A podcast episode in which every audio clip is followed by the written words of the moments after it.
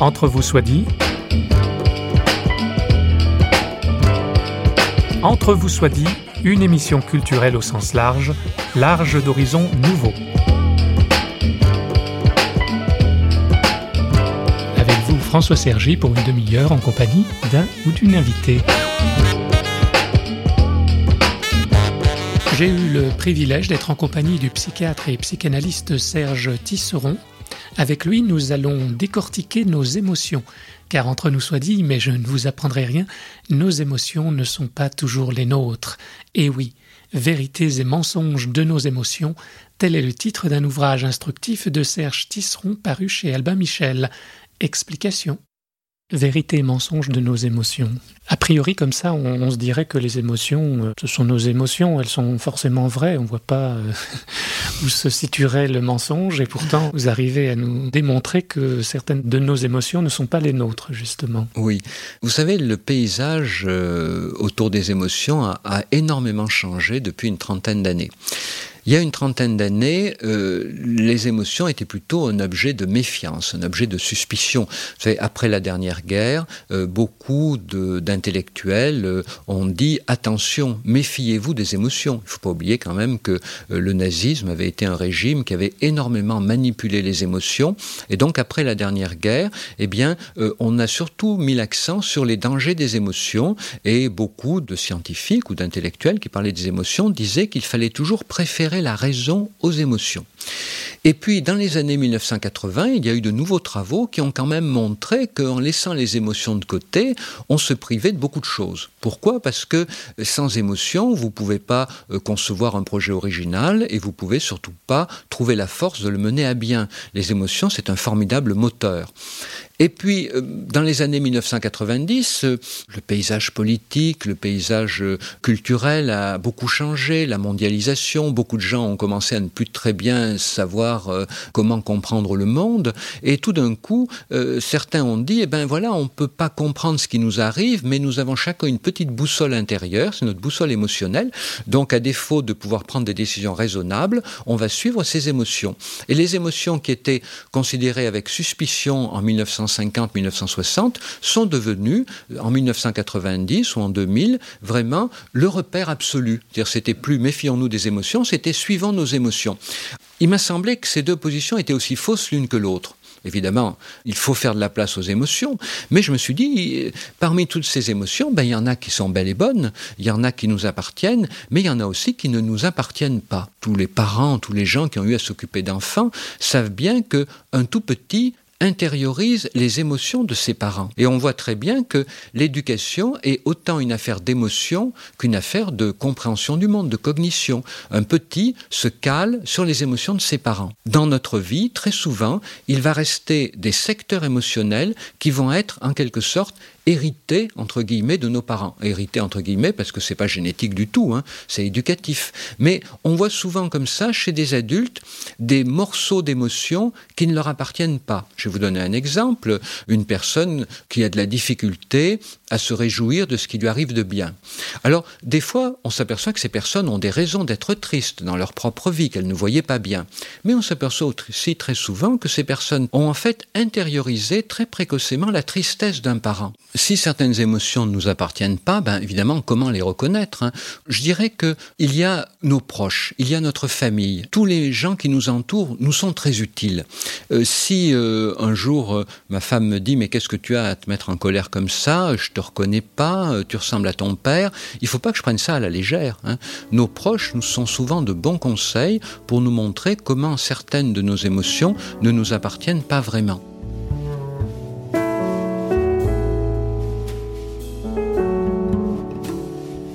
Quel est votre regard, votre analyse euh, de, psychologue sur cette gestion des émotions dans, dans un cadre euh, ecclésial? Les émotions partagées sont un ciment important des communautés. Dans toutes les communautés, euh, il y a des moments où euh, on éprouve des émotions ensemble, que ce soit à travers euh, le chant, à travers la récitation, à travers des cérémonies commémoratives. Hein. les émotions partagées sont vraiment ce qui donne le sentiment de faire partie d'une même communauté. Le problème, c'est de savoir, évidemment, si ces émotions sont privilégiées dans leur aspect être être ensemble ou si ces émotions sont privilégiées dans leur aspect être contre les autres. C'est comme ça que les nazis manipulaient les émotions pour créer un sentiment de solidarité limité au peuple allemand, à la race aryenne, contre tous les autres. Hein.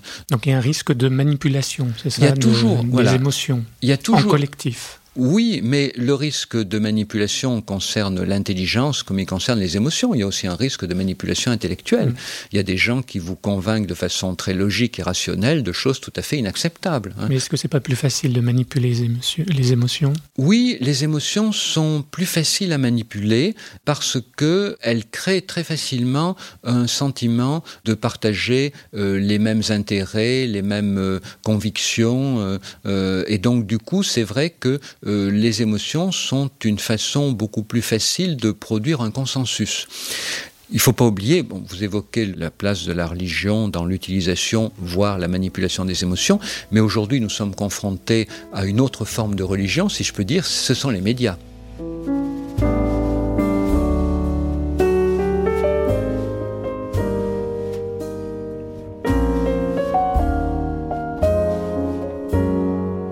Médias aujourd'hui pratiquent très largement l'exploitation des émotions, voire la manipulation des émotions. Hein.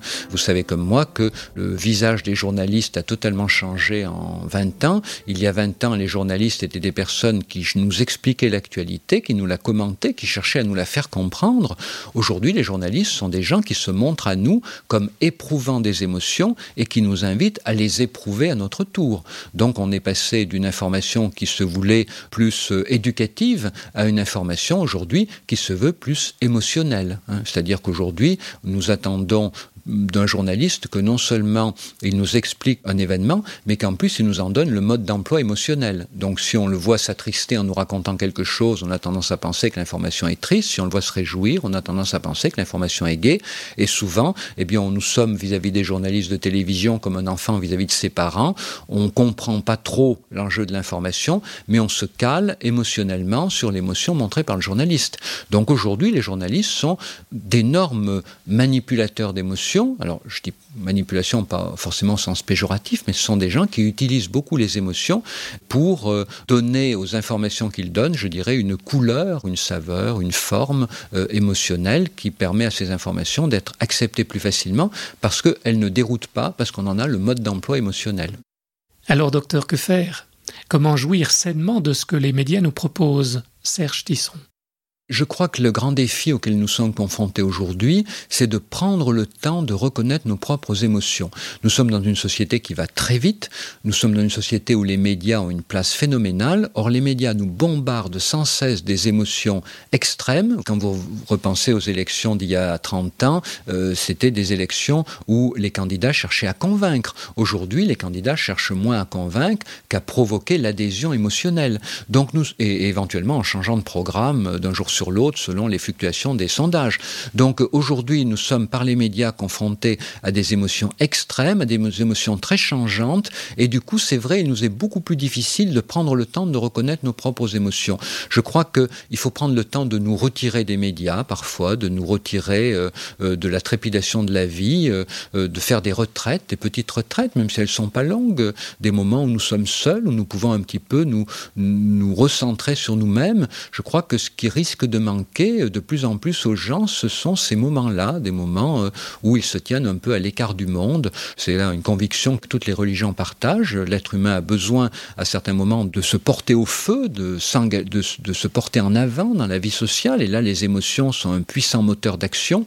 Mais euh, pour être sûr que ces émotions sont bien placées euh, et qu'elles sont bien les nôtres, mais il y a aussi des moments où il faut savoir se mettre en retrait, à l'écoute de nos proches et en retrait des médias quand même, qui aujourd'hui sont à l'origine de beaucoup de confusion émotionnelle chez nos contemporains.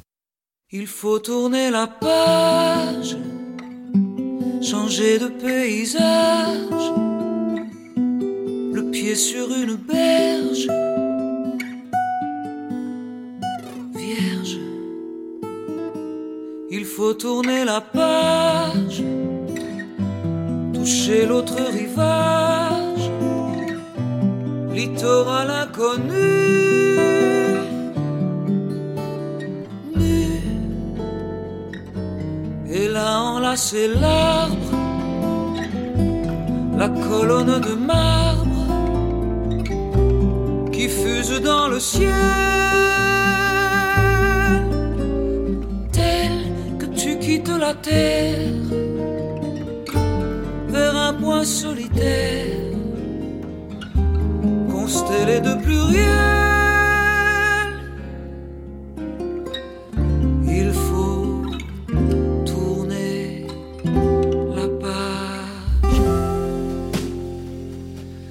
devenir tout simple,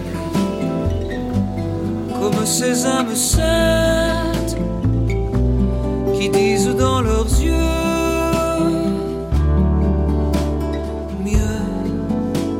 Les épreuves de la vie, le stress, des relations difficiles, des relations familiales difficiles au travail, etc. Voilà un beau cocktail pour faire valser nos émotions et risquer la crise cardiaque. Entre nous soit dit, il en est qui se coupent carrément de leurs émotions, block-out complet. Le spécialiste Serge Tisseron analyse ce processus de mise sous cloche des émotions et il nous indique comment se dégager de cette impasse. Quand on pense aux problèmes posés par les émotions, on pense tout de suite aux émotions euh, excessives, euh, inadaptées, euh, envahissantes, qui nous submergent. Mais il y a un autre problème posé par les émotions, c'est l'absence d'émotion. Vous savez, les, les gens qui euh, sont toujours d'humeur égale, ou bien euh, les personnes euh, qui semblent vivre sur un volcan, mais qui n'en manifestent jamais rien. On s'aperçoit que souvent, les personnes qui paraissent coupées de leurs émotions, qui paraissent éloignées de leurs émotions, sont des personnes qui ont mis en place ce mécanisme pour se protéger, pour se protéger contre des émotions qu'elles craignaient de ne pas pouvoir maîtriser. Et on s'aperçoit que souvent, souvent cette origine se trouve dans un traumatisme qui a été vécu, un traumatisme d'enfance. Et euh, les personnes qui ont vécu euh, des traumatismes collectifs, des traumatismes de guerre, hein, mais aussi les personnes qui ont pu vivre des traumatismes personnels, de maltraitance notamment, physique, sexuelle, on s'aperçoit que ces personnes courent un grand risque. C'est le risque, quand il n'y a plus de traumatisme, elles conservent cette attitude, un petit peu comme une habitude, voyez, un petit peu comme une manière de, de toujours utiliser dans la vie courante, un mécanisme qui a fait ses preuves une fois, ben oui, mais le mécanisme de mettre ses émotions de côté a fait ses preuves pour surmonter le traumatisme, mais euh, ce mécanisme souvent peut s'avérer catastrophique dans la vie sociale courante. Ne pas pouvoir euh, se réjouir avec nos proches de ce qui les réjouit, s'attrister avec eux de ce qui les attriste, ben ça finit souvent par nous rendre difficile à vivre. Hein. Comme disent euh, certains hommes ou certaines femmes, mon compagnon, ma compagne n'exprime jamais rien, il paraît toujours indifférent à tout, euh, ben c'est pénible pour moi. Je me demande s'il m'aime encore, je me demande s'il a du plaisir à vivre avec moi. Et pourtant, ces gens qui ne manifestent rien éprouvent beaucoup mais voyez, elle se protège contre le risque de manifester des émotions. Alors comment se dégager hein, de cette situation Eh bien évidemment, essayer de retrouver la mémoire du traumatisme et puis euh, comprendre que ce qui a marché dans une situation extrême, le traumatisme, n'est pas forcément un comportement adapté dans les situations banales de la vie quotidienne. On ne court pas de risque à manifester ses émotions dans la vie quotidienne en général, et non seulement on ne court pas de risque, mais au contraire, c'est une nourriture euh, euh, un ciment relationnel extrêmement utile.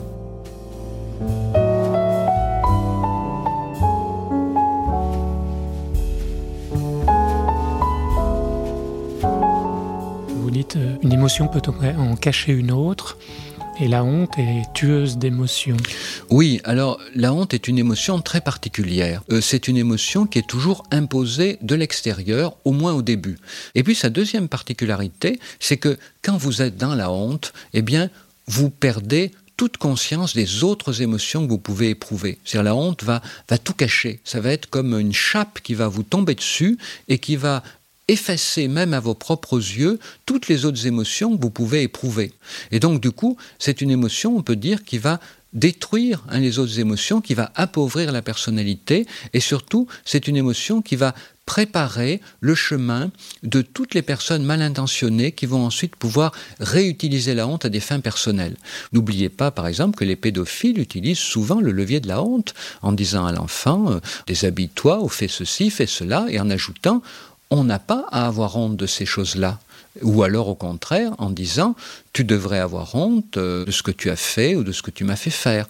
Et donc on s'aperçoit que la honte, une fois introduite dans l'enfant, va pouvoir être manipulée hein, contre les intérêts de l'enfant.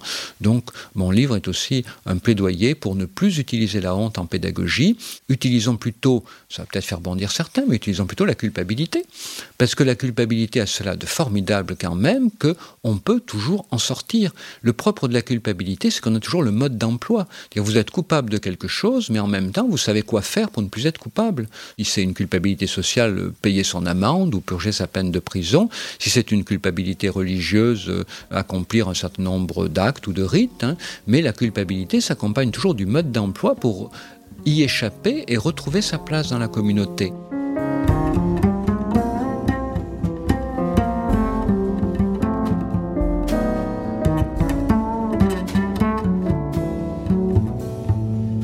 Comment on en sort. On sort de la honte lorsque quelqu'un vous tend la main, lorsque quelqu'un a la possibilité de ne pas prendre la honte du sujet honteux au pied de la lettre. Parce que qu'est-ce qui se passe? C'est que si vous voyez quelqu'un de honteux, vous avez toujours plutôt tendance à vous dire, ben, il semble honteux, il doit avoir de bonnes raisons de cela, donc restons à l'écart. Mais c'est une erreur grave. C'est une erreur grave parce que c'est vrai qu'on peut avoir honte de choses honteuses qu'on a réellement faites. Mais c'est pas la majorité des cas. Dans la plupart des cas, les gens ont honte de choses dont ils ont été victimes ou même témoins. On sait aujourd'hui, avec tous les témoignages des anciens déportés, que toutes ces horreurs que les déportés subissaient leur imposait aussi la honte. On sait aussi qu'on peut même être honteux de choses dont on a été le témoin, même le témoin impuissant. Et puis, on peut aussi être honteux de honte familiale. Hein.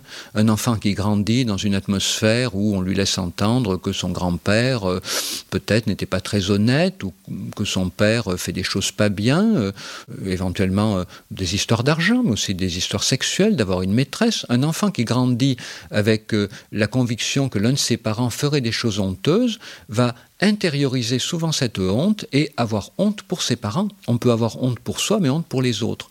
C'est pour ça que toutes les fois où nous voyons quelqu'un qui manifestement est dans la honte, il faut nous arracher de la tête l'idée que cette personne pourrait avoir honte parce qu'elle aurait fait effectivement des choses honteuses. Elle peut avoir honte pour des choses dont elle a été témoin, elle peut avoir honte pour des choses qu'ont fait ses proches, ses parents, ses grands-parents. Et donc du coup, quand on est au clair avec ça, eh bien, on peut beaucoup plus facilement tendre la main, aller vers la personne qui semble dans la honte, tout simplement parce qu'on comprend que cette honte n'est pas forcément la sienne. Et si vous allez vers quelqu'un qui est dans la honte, eh bien, vous ne lui renvoyez pas sa honte, vous faites le contraire, hein, c'est-à-dire que vous lui renvoyez le fait que cette personne a sa place dans la communauté. Et donc, du coup, vous pouvez permettre à cette personne d'enclencher un processus de sortie, hein, de dégagement de la spirale fatale de la honte. La honte est vraiment un cercle vicieux. Plus vous êtes dans la honte, plus les gens s'écartent de vous, plus vous avez avez l'impression que vous n'intéressez personne, plus vous avez l'impression que vous avez raison d'avoir honte, et plus vous sombrez un peu plus dans la honte. Il suffit qu'un jour quelqu'un vienne vers vous, vous traite de façon humaine, souvent, pour que ces personnes commencent à enclencher le mouvement inverse hein, et commencent à se sortir progressivement de la mmh. honte. Oui, de nouveaux départs sont possibles, des joies après les pleurs, la paix après l'angoisse. Serge Tisseron nous éclaire maintenant sur les liens transgénérationnels qui font qu'un traumatisme vécu par des parents ou des grands-parents n'est pas sans incidence sur la descendance, d'où la nécessité, entre nous soit dit, d'un accompagnement psychologique et pastoral. Comment être délivré de ces revenants, pour reprendre la terminologie du psychiatre Serge Tisseron? Quand on aborde les questions de la vie psychique à travers les générations, ça paraît toujours très mystérieux. Pourquoi quelque chose qui est arrivé à mes parents, à mes grands-parents, va pouvoir encore m'habiter? Vous savez, cette découverte a été faite à la suite euh, du retour des prisonniers de déportation. Et on s'est aperçu que leurs enfants présentaient certains symptômes que leurs parents avaient présentés dans les camps. On a découvert qu'en fait, les personnes qui ont vécu des traumatismes graves, par exemple les traumatismes de déportation, qui n'ont pas pu les surmonter, les dépasser. On sait que ces personnes-là, forcément, à certains moments, ont tendance à replonger dedans. Ça veut dire tout d'un coup se mettre à se comporter d'une façon étrange, parce qu'on se comporte non pas par rapport à la situation réelle dans laquelle on se trouve, mais on se comporte en fonction des souffrances ou en fonction des questions qu'on se posait dans la situation traumatique. Par exemple, euh, quelqu'un qui a dû faire euh, constamment euh, la queue pour avoir un peu de soupe dans un camp, eh bien, lorsque cette personne va être rendue à la vie civile, elle va pouvoir très mal supporter de faire la queue à la boulangerie pour acheter du pain. Et donc, du coup, les personnes qui ont vécu des traumatismes vont pouvoir à certains moments être ce que j'appelle en proie à leurs revenants. C'est-à-dire qu'elles vont revivre des situations du passé. Je lisais récemment l'histoire d'un ancien soldat du Vietnam qui avait roué sa fille de coups parce qu'elle était rentrée un peu tard et il lui avait dit qu'elle était rentrée après le couvre-feu pas de couvre-feu aux États-Unis euh, en 2000. Mais en revanche, ce vétéran du Vietnam avait replongé dans son passé et, voyez, il s'était comporté de façon aberrante. Et donc, c'est ça, être en proie à ses revenants. Pour l'enfant, c'est tellement énigmatique qu'il va se construire un certain nombre d'histoires. Pourquoi mon parent me fait-il ça? Pourquoi a-t-il cette attitude-là Est-ce que c'est de ma faute? Et on s'aperçoit que ces choses-là vont souvent être ensuite des organisateurs de sa propre vie. Et c'est ce que j'ai appelé des fantômes. Vous voyez, le fantôme, euh, c'est la construction qu'un enfant se fait lorsqu'il est régulièrement confronté à un parent en proie à ses revenants. Et vous voyez que l'enfant se fabrique un fantôme alors qu'il n'a pas vécu le traumatisme qu'a vécu le parent, mais il en a vécu des ricochets. C'est pour ça que euh, le troisième mot que j'ai introduit après revenant et fantôme, c'est le mot de ricochet. Les traumatismes qui n'ont pas vraiment pu être élaborés à une génération font des ricochets sur les générations suivantes. Mieux un parent a pu élaborer ses propres traumatismes, mieux il peut en parler de manière adaptée à ses propres enfants, et moins les enfants risquent d'être marqués par ces traumatismes vécus à la génération précédente.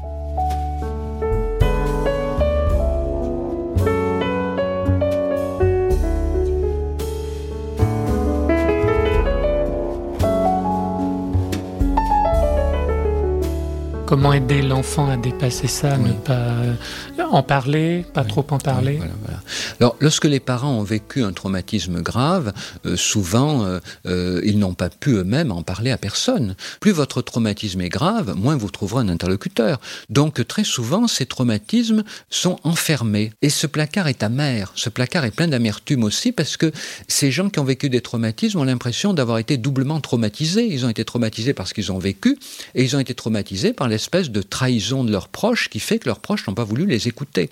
Alors, comment faire euh, euh, pour éviter ces ricochets que je vous évoquais tout à l'heure? Faire en sorte évidemment de trouver malgré tout un interlocuteur. C'est pas forcément quelqu'un de la famille, ça peut être euh, quelqu'un qui a partagé le même traumatisme. Pendant très longtemps, il y a eu les anciens combattants de la guerre de 14-18 qui se réunissaient entre eux parce qu'il n'y avait qu'entre eux qui pouvaient en parler. Petit à petit, apprendre à se distancier des émotions, découvrir ses propres mots, et puis essayer d'en parler à ses propres enfants. Alors essayer d'en parler à ses propres enfants, mais je dirais qu'il y a deux écueils à éviter. C'est en parler trop ou en parler pas suffisamment. En parler trop, c'est notamment en parler avec trop d'émotions. Si vous voulez raconter à chaud une expérience traumatique que vous avez vécue à votre enfant, vous allez le submerger de vos propres émotions et vous allez l'empêcher de penser. Les émotions peuvent empêcher de penser quand elles sont trop vives. Donc en parler à ses propres enfants, mais surtout après avoir appris à en parler avec quelqu'un d'autre. Commencer par en parler avec d'autres que ses enfants pour pouvoir, le jour où on en parle à ses enfants, en parler avec le moins d'embrasement émotionnel possible, le moins d'effondrement émotionnel possible. Et puis éviter aussi d'en parler trop, parce qu'il faut savoir que euh, nos enfants, euh, ils ont leur propre vie à mener, ça serait dommage de les embarrasser avec nos histoires. Alors en parler comment en définitive ben, Je crois que ce qui est important, c'est de toujours dire à nos enfants deux choses. La première, oui, nous avons vécu des choses horribles. Donc leur pointer que parfois on n'est pas comme d'habitude et que c'est pas à cause d'eux. Oui, parfois je suis bizarre, c'est vrai, et sache surtout que quand je suis déprimé ou en colère ou amer, sans raison, ou, ou bizarre, sans raison, c'est pas de ta faute. Vous voyez, la seule chose qui importe à un enfant, c'est qu'on le dégage de cette culpabilité. Un enfant qui voit un parent bizarre, déprimé, en colère, il a toujours tendance à se dire, mais Qu'est-ce que je lui ai fait? C'est de ma faute. Et finalement, on s'aperçoit que ce qui est souvent le plus ravageur, c'est pas que le parent ait vécu un traumatisme et qu'il ne puisse pas en parler. Ce qui est ravageur, c'est que l'enfant qui n'a pas de confirmation de ce traumatisme vécu par le parent va rapporter tout ce qu'il observe du parent à lui-même et toujours se dire c'est de ma faute, c'est de ma faute, c'est de ma faute. C'est comme ça que des enfants qui ont grandi avec des parents déportés, qui ne leur parlaient pas de leur déportation, ont pu concevoir l'idée d'être toujours coupable de quelque chose. You say love is just a word, just four letters in a row, just a thing that people say, or they never tell you so. And you used every excuse to let nobody in. Now this cloud you bring around has become your only friend. And everybody's saying that it's gonna go away, but it don't go. And everybody's telling you one day it's gonna change, but you don't know if it's really gonna end. But there is a way, there is a spark, there is a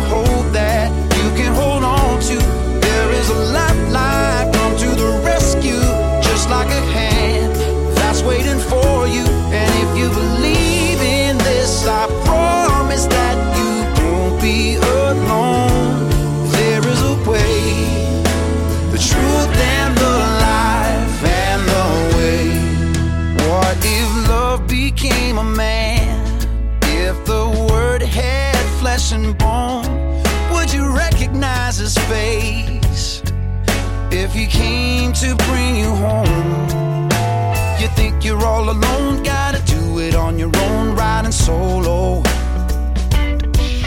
Is there someone you can call when you stumble and fall? Cause you don't know if you'll be getting up again. But there is a way, there is a spark, there is a hope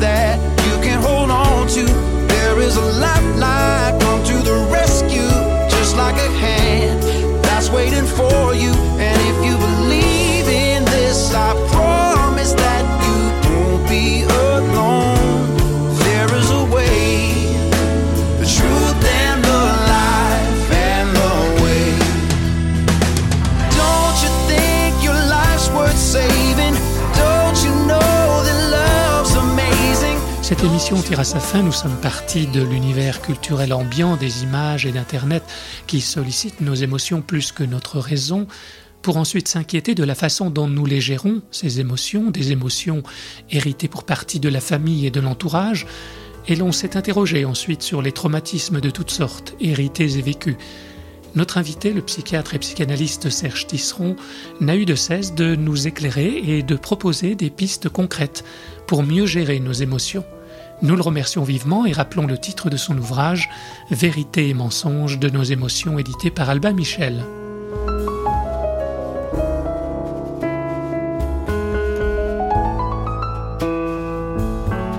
Avant de se quitter, je vous propose d'entendre une sœur protestante de la communauté de Grandchamp en Suisse romande, Christiane Méraud. Christiane Méraud a le privilège d'être également psychothérapeute. Voici un extrait pour conclure dans une perspective chrétienne. Dieu est- n'est pas spectateur. Dieu est vraiment participant. Et là où je suis, là est Dieu. Parce que rien ne fait peur à Dieu. Il nous cherche aussi loin qu'on peut errer. Il n'y a pas de doute. On a, des exemples. Les- les grands héros de la Bible ne sont pas des figures euh, tellement idéalisées. Pensez à David et ses meurtres. De lui descend le Messie. On peut se connaître à travers des techniques, toutes ces techniques qui cherchent à nous développer, à mieux se connaître, à mieux se comprendre. Mais c'est une part du chemin. L'autre part, c'est de, laisser vivre en nous ce qui est plus caché. Et on risque d'avoir peur. Mais si on laisse émerger cette intimité de nous-mêmes et qu'on l'accepte, qu'on l'accueille, alors il y a là euh, tout un chemin. C'est pas toujours facile. On peut découvrir des côtés très négatifs de soi-même, peut-être qui nous font peur ou qu'on n'a pas envie de voir. Mais si on les lit pas seul, mais en sachant que Dieu, le Christ, est là avec nous et qu'il nous accepte comme on est. Et c'est ça qui est extraordinaire. On n'a pas besoin d'être des héros, on n'a pas besoin d'être des saints, on a seulement besoin d'être nous-mêmes et accepter d'être ce qu'on est, en toute humilité. Et je pense que si on se regarde avec les yeux de Dieu, on est beaucoup moins sévère envers nous-mêmes que si on se regarde avec nos propres yeux.